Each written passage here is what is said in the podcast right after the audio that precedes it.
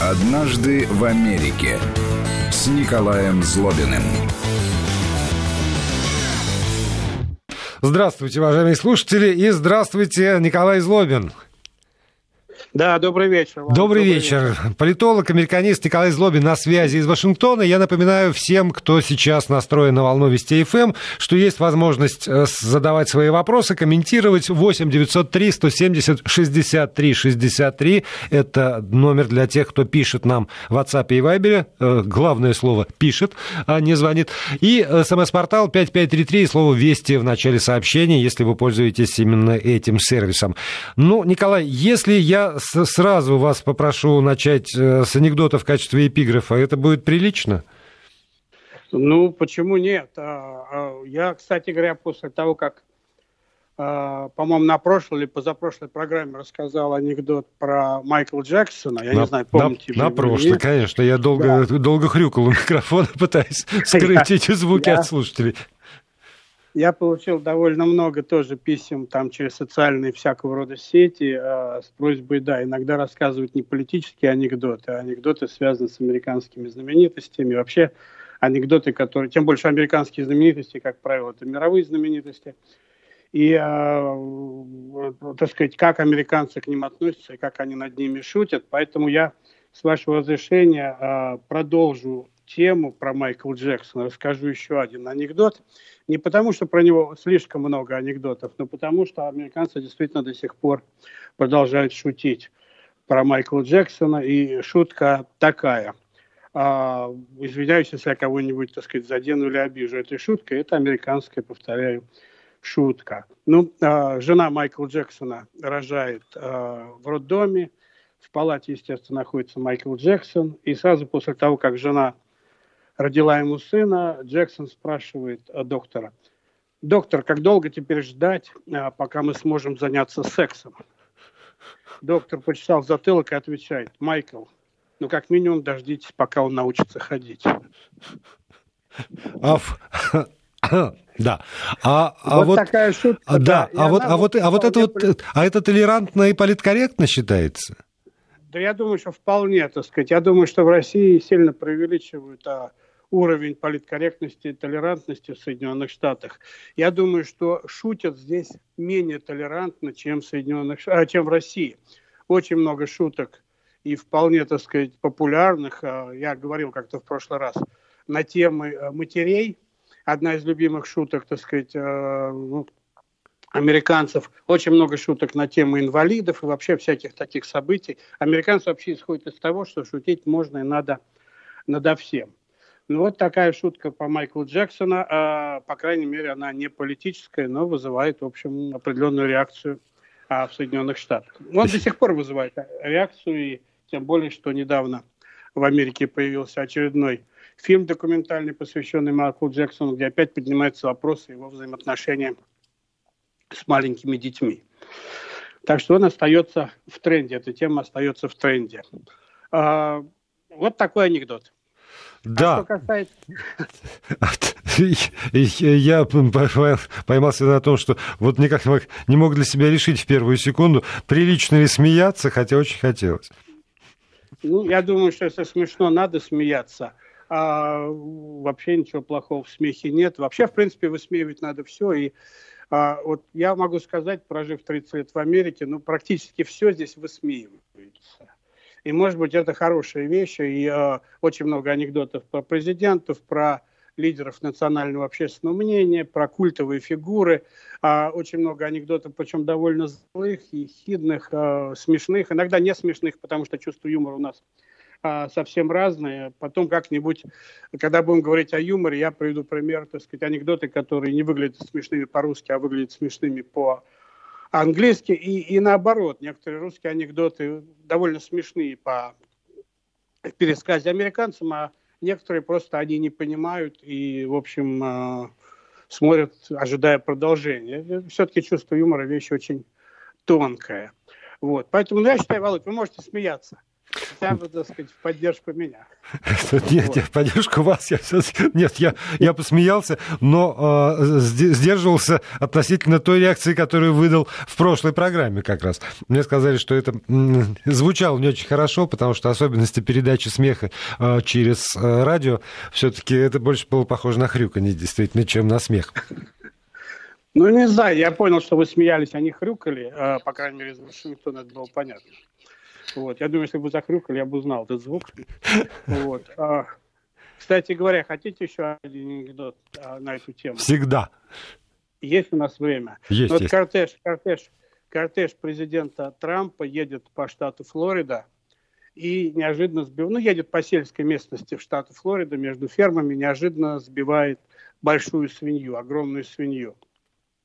Ну, кортеж останавливается, Трамп говорит своему главе администрации – сходи вот к фермеру, объясни, что вот так и так убили свинью, а проси там прощения, объясни, может быть, компенсируй, но главное скажи, что вот мы убили его свинью, чтобы он, так сказать, понимал, что происходит. Ну, а глава администрации побежал к, в сторону домика фермера, а, и а, через час возвращается веселый, на веселе, явно подвыпивший, а, с, сига, сигарой в руках, веселый, такой довольный, а Трамп говорит, а что так долго-то, собственно говоря, было? И глава администрации говорит, вы понимаете, господин президент, я при, пришел к фермеру, а он меня напоил, накормил, дал сигару, собрал а соседи, они все пожимали мне руку, хлопали по плечу. А Трамп говорит, а что ж ты ему сказал-то? А я сказал, что, как вы сказали, я глава администрации президента Трампа, я убил эту свинью. А, а как же оскорбление вла, вла, власти? Извините. Я думаю, я думаю, что наибольшее оскорбление американским политикам и власти можно а, а нанести, если перестать про них шутить, если они выпадут из таких трендов. Вы знаете, я, вот. я тут вспоминаю старый советский анекдот. У нас тоже можно выйти на Красную площадь и говорить, что Никсон дурак. Понимаете? Кстати говоря, этот анекдот вот довольно популярен в Америке. Его тоже здесь рассказывают, он вошел в разные сборники. А, то есть он известен как советский анекдот. И, кстати говоря, а, если я не ошибаюсь, Рейган пару раз его рассказывал на разного рода мероприятиях. У Рейгана были свои любимые советские анекдоты, и он с большим удовольствием, с актерским, так сказать, э, с актерской манерой рассказывал советские анекдоты, чем э, довольно здорово веселил американцев. Есть анекдоты, которые, э, в общем, попадают в точку. Но как-нибудь об этом тоже поговорим, наверное. Вот. А, если хотите, в конце программы можно тоже, так сказать... Да, вернемся обязательно. Коротенькие анекдоты рассказать. Вот. А сейчас я вам а, должен признаться, что я а, понял, в чем еще а, Россия или Советский Союз а, и Америка близки. Вот интересно, я а, посмотрел а, по Москве это было среда утра, посмотрел а, обращение Трампа к Конгрессу, а, о котором очень много пишут и в России, и в мире, и в Америке. Но я сейчас не буду говорить про его содержание, но вся эстетика этого обращения, вот вся эстетика этого обращения мне абсолютно, так сказать, напоминает наши родные съезды коммунистической партии с Леонидом Ильичем Брежневым.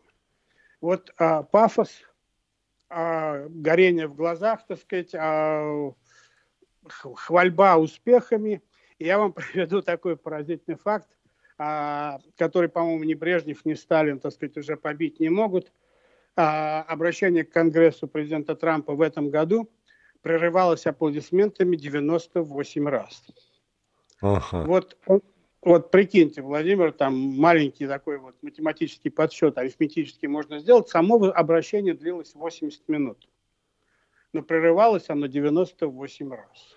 Знаете, мне это очень знакомо, потому что когда-то совсем, совсем молодым человеком я начинал э, работать на, на телевидении, на радио еще во времена, когда проходили съезды э, КПСС, конференции партийные, и вот эту вот стенограмму, где отдельно указываются аплодисменты, аплодис... бурные аплодисменты, аплодисменты, переходящие в овацию, овация, скандирование, это я помню очень хорошо. Для меня, правда, вот это навсегда в мозгу выжжено, эта память?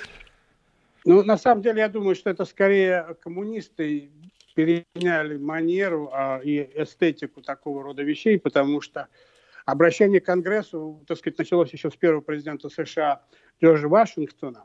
Оно иногда прерывалось, там некоторые президенты игнорировали это дело, но где-то с начала этого века это стало уже регулярной вещью, это записано в поправке Конституции.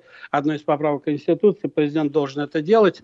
Но с тех пор, как, а первый это был президент э, Гарри Труман, который э, выступал в Конгрессе, и эта трансляция была телевизионная, первый раз в истории Соединенных Штатов, а, то после, сразу после Второй мировой войны в 1946 году, то а, как только это стал телевизионный формат, сразу, естественно, началась вот эта голливудская пафосность, а, очень красивые цвета, яркие, вся церемониальность такая, а, где американцы пытаются совместить какие-то традиции, но и в то же время, так сказать, вызвать максимальный эмоциональный эффект. И Трамп а у него оказался рейтинг поддержки его нынешнего обращения к Конгрессу очень высокий среди демократов и среди республиканцев и среди независимых. Трамп, конечно, умеет произносить такие речи, он умеет э, говорить экспромтом, он там и шутил, и отвлекался от текста, и, в общем, э, прерывали его действительно очень много раз.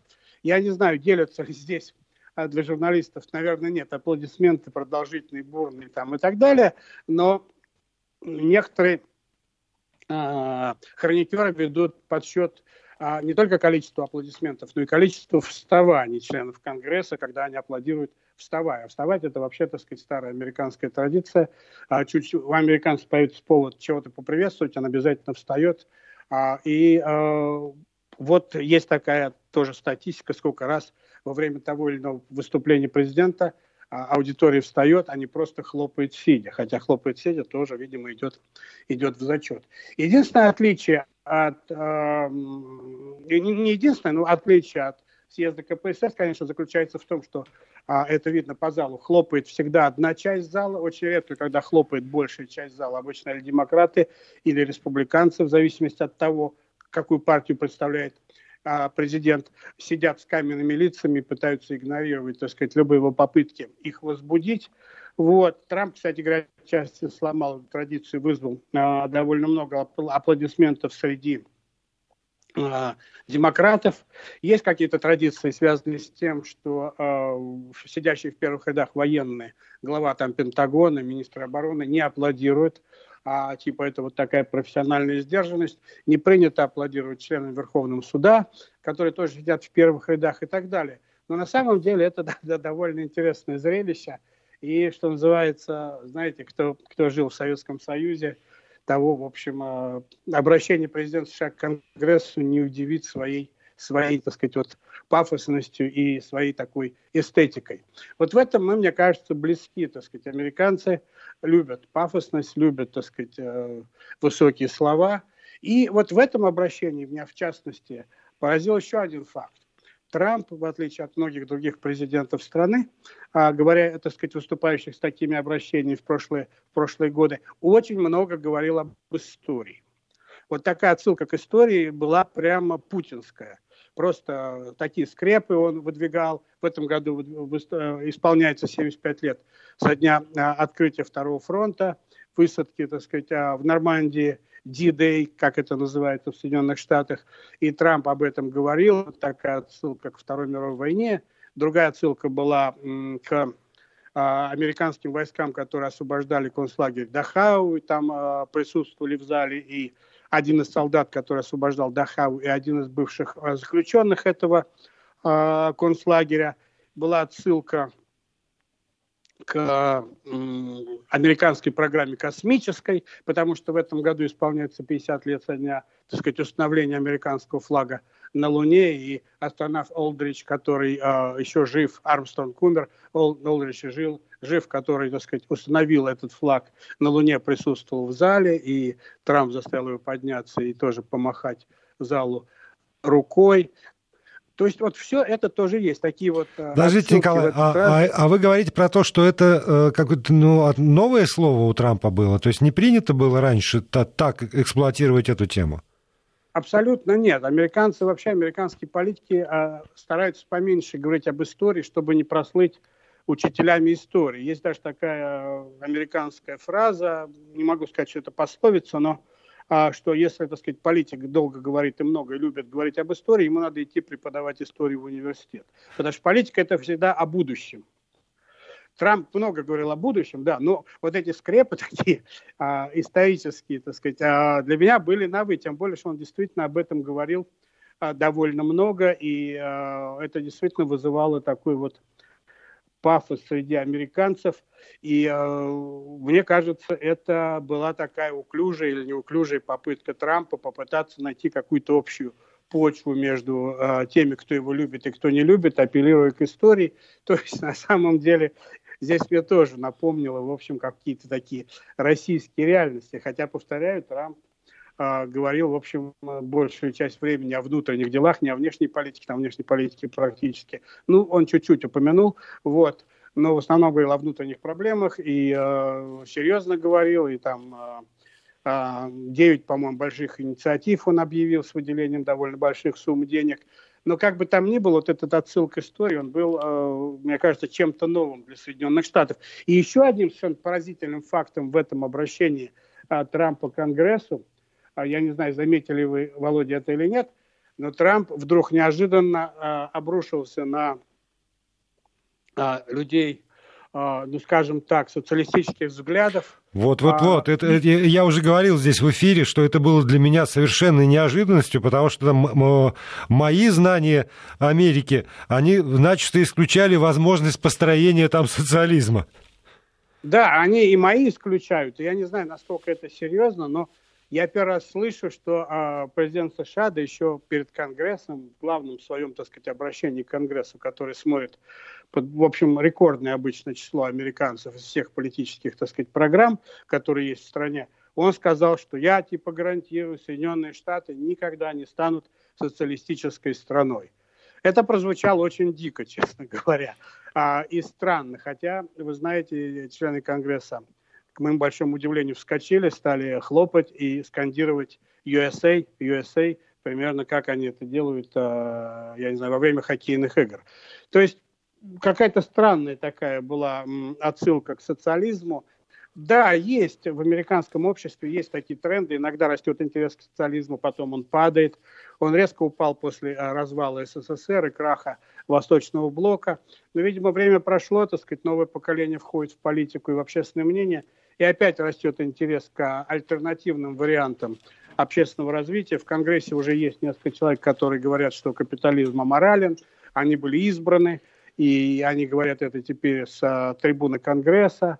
А, конечно, это не а, там, а, кубинский, советский там, а, какой-то вариант социализма. Что американцы понимают под социализмом, это вещь довольно расплывчатая, но тем не менее услышать это от президента США было, в общем, а, странно и опять напомнил нам какие-то такие вот а, нынешние реалии, дискуссии о том, вернется ли Советский Союз или вернется ли социализм. Вот, а, вот России, видите, там, зато, зато это вызвало э, в зале то, что называется хипиш и скандеж. Он добился своей цели. Мы сейчас прервемся на новости, а потом Николай Злобин продолжит. Однажды в Америке с Николаем Злобиным. Продолжаем программу. Американист, политолог, писатель Николай Злобин на связи со студией Вести ФМ из Вашингтона. И продолжаем говорить о различиях и подобиях американского и российского общества. Николай, и прежде чем вы начнете, продолжите рассказ, я бы вот о чем вас хотел спросить. Вот основываясь на, скажем, выступлении Трампа и э, иных политиков за последние годы, которые вы видели. Скажите, пожалуйста, а вот эмоциональность, такая от, открытая, подчеркнутая эмоциональность политика, это э, скорее хороший тон в Соединенных Штатах Америки? Или все-таки политик должен быть, ну, практически как, как у нас, скорее закрыт, э, официален и лишь для, для очень немногих иногда эмоциональность это такая краска, которую используют наши политики? Я думаю, что э, эмоциональность крайне важная сторона любого американского успешного политика.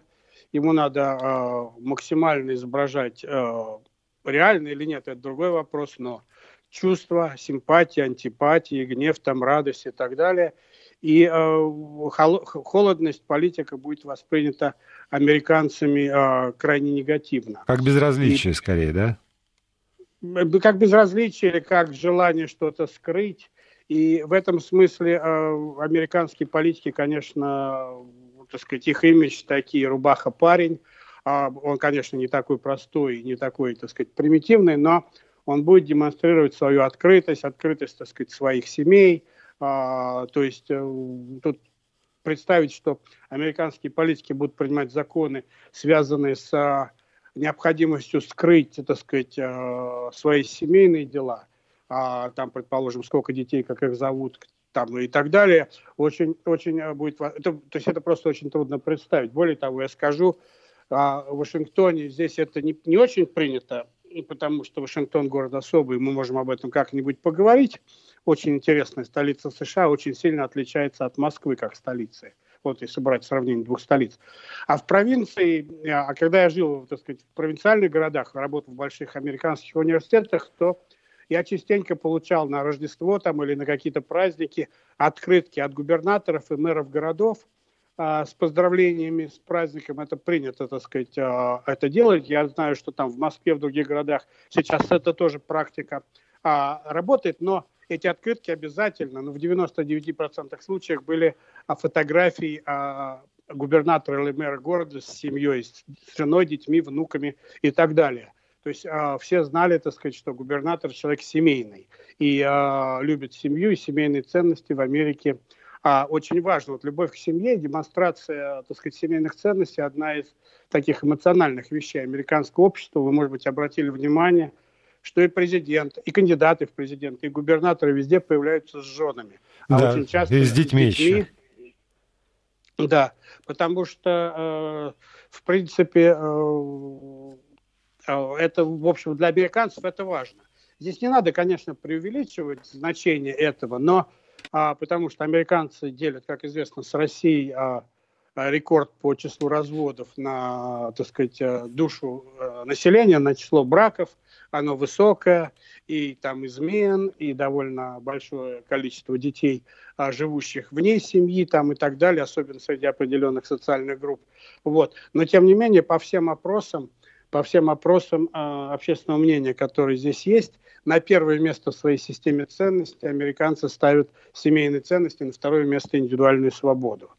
Вот э, здесь тоже есть такой стереотип в России, что американцы дикие индивидуалисты. Это не совсем так у них все-таки на первом месте э, семейные ценности. Хотя, повторяю еще раз, семейные ценности это, в общем, э, такой внутренний американский стереотип, и сами конкретно американцы или американские политики не обязательно его придерживаются, но пойманный на каком-то вранье в отношении своих семейных ценностей политик моментально, э, в большинстве случаев, но моментально уходит из политики. Я вам напомню историю Шварценеггера – я вам напомню и историю э, кандидата в президенты Эдвардса, которого поймали на измене жены во время избирательной кампании, он моментально, так сказать, снял свою кандидатуру. Для американцев это очень важно.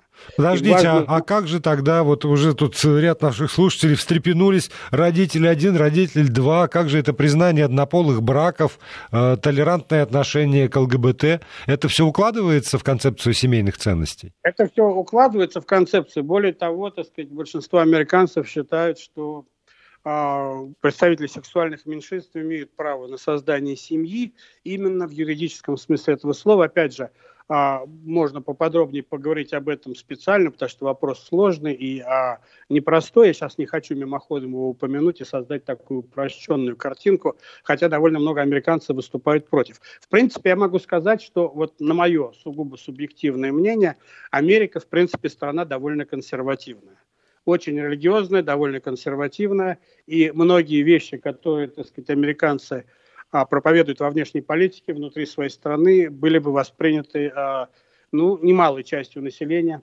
крайне, крайне негативно. И для американцев важно, что да, вот вообще в истории США был всего один президент очень давно, в XIX веке, у которого не было жены. Вот остальные все президенты обязательно были женаты, и, и да, даже тому президенту, а, у которого не было жены, ему пришлось в Белый дом пригласить свою племянницу, чтобы она исполняла роль первой леди. Роль первой леди для Соединенных Штатов очень важная роль. А, и а, в принципе, на выборах президента многие американцы признаются, что они избирают не президента, а они избирают первую семью Соединенных Штатов, первую пару Соединенных Штатов. И, как мы знаем, жена президента называется первой леди Соединенных Штатов. И, в общем, играет э, часто большую роль, часто небольшую роль. А она сама определяет и э, вправе решать, что она будет делать. Конституция никак не расписывает ее обязанности. Но были первые леди, вспомните там Элеонора Эйзенхауэр, а, извините, Рузвельт, а, который сыграл колоссальную роль, так сказать, в принятии Всемирной декларации прав человека и вообще повлиял очень сильно на американскую политику, или Хиллари Клинтон. Есть первые леди, которые играют очень небольшую роль, как была Лора Буш.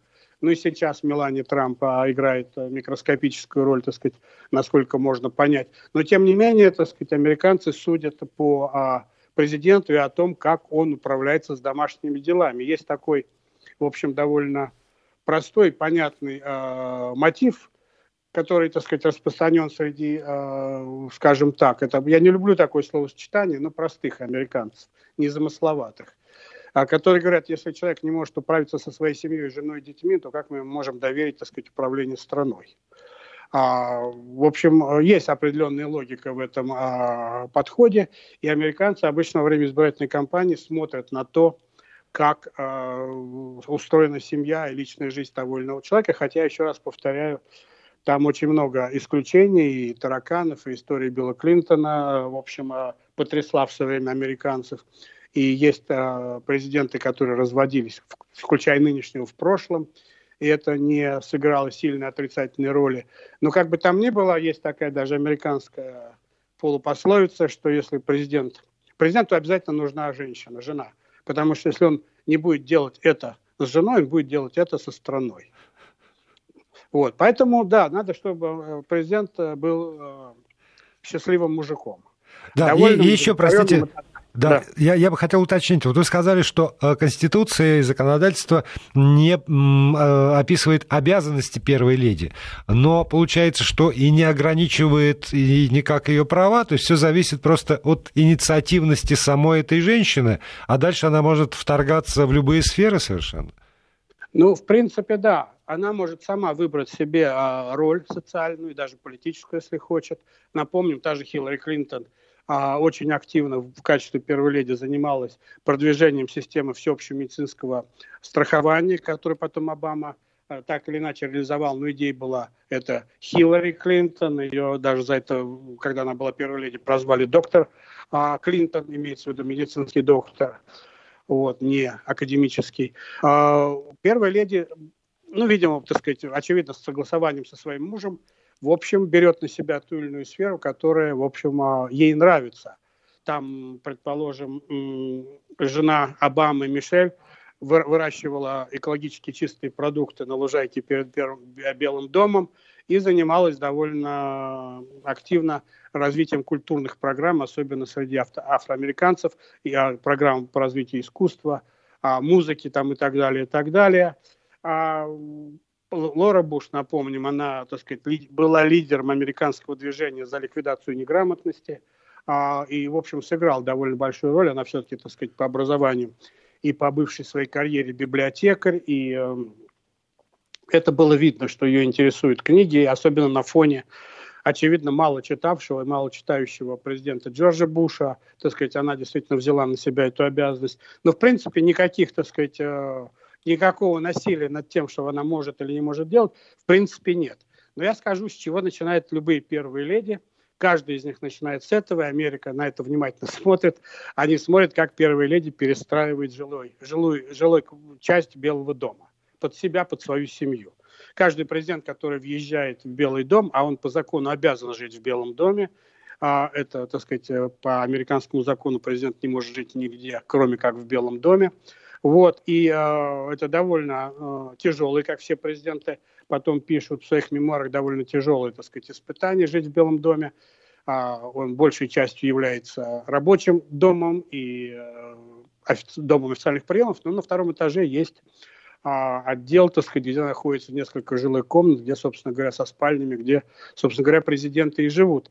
И вот Белый дом обычно, когда сменяется одна администрация и приходит другая, подвергается серьезной перестройке, клеются новые обои, раскладываются новые ковры, И вот цвет этих обоев, ковров, а, форма ламп там и так далее, и так далее, а, это вот первое, там, я не знаю, рисунок мебели, что там, чем покрыта мебель, там и всякие такие мелочи. Это вот ответственность первой леди, одна, может быть, первая ее ответственность, на что американцы любят смотреть, считая, так сказать, делая вывод о том, есть у нее чувство вкуса или нет, и какое чувство вкуса у нее есть. А, и, а, а кто оплачивает? Есть Вообще проживание в Белом доме вещь довольно, так сказать, такая э, непростая. А переезд и ремонт оплачивается из государственного бюджета.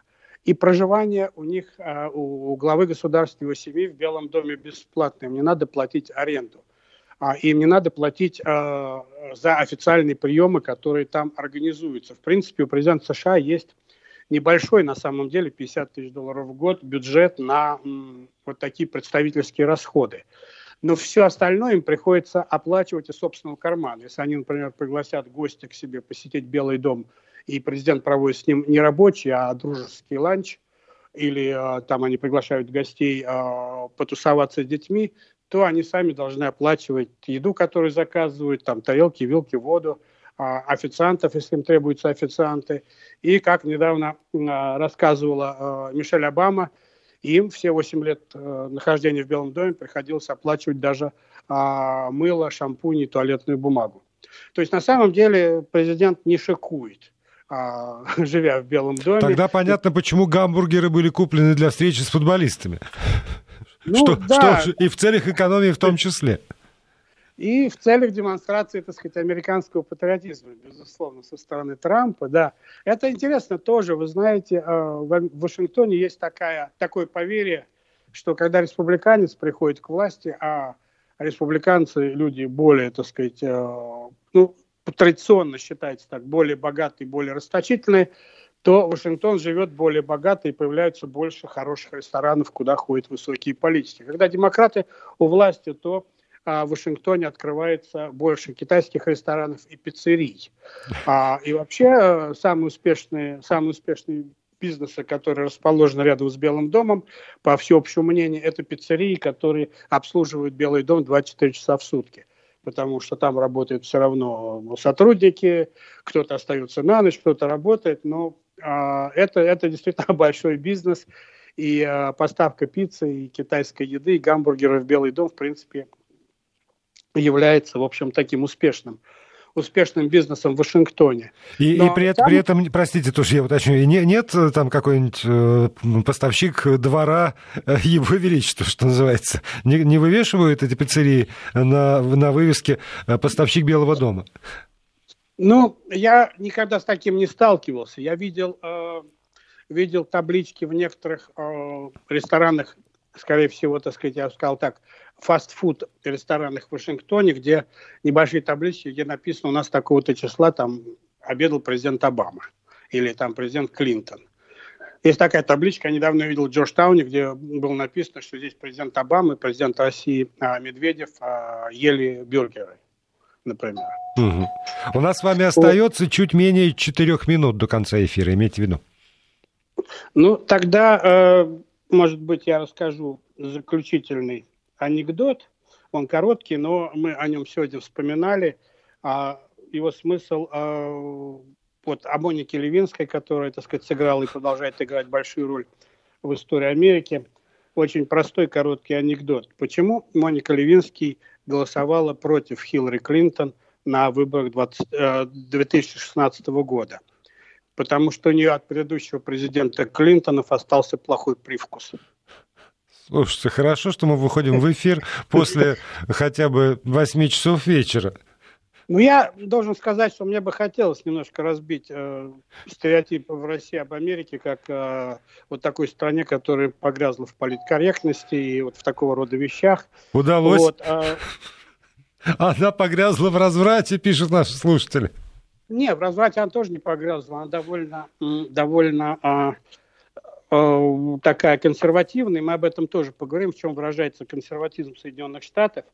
Вот. А, но, а, в принципе, так сказать, шутки здесь остаются шутками, ничего с этим не сделаешь.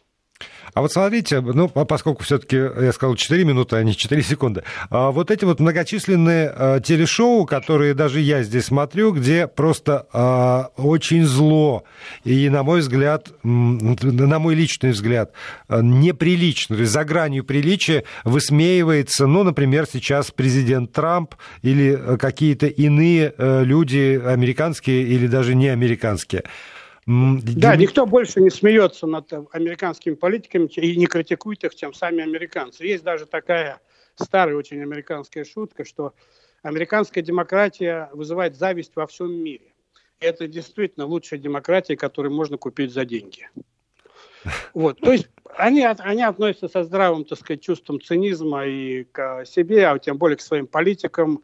Политика, это знают все американцы, вещь грязная, и поэтому, так сказать, а, никто, ни один штат в свое время не хотел принимать столицу на свою территорию.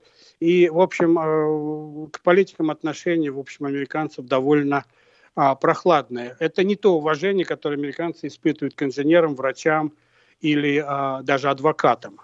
Поэтому э, здесь действительно американские шоу полны шутками над политикой, над политической системой, над, э, над Америкой, над Конституцией. Как в следующий раз, может быть, расскажу шутку про Конституцию, над действующими и бывшими политиками, то есть над теми, кто, в общем, создавал эту страну, даже над отцами-основателями довольно много есть шуток. Ну нет, вот шутки, да, но я говорю про, про границы. А Но... Есть ли какие-то, ну, хотя бы негласные вот, границы, куда нельзя заходить, когда ты э, шутишь по поводу живого еще и публичного человека? Я думаю, что такие границы очень размыты, а и э, единственное, что вот действительно в отношении живого политика действующего пресекается жестко в Соединенных Штатах, будь это в социальных сетях, на телевидении, на радио, это угрозы. Вот это пресекается сразу и э, встает на дыбы вся, так сказать, э, система защиты, и человек попадает в тюрьму иногда надолго. Вот угрожать американцы своим политикам не позволяют, а смеяться над ними позволяют легко, в том числе самим себе. Спасибо. Спасибо огромное. На сегодня все. Николай Злобин, американист, политолог и писатель, был на связи со студией Вести ФМ. Мы ждем всех в следующий четверг.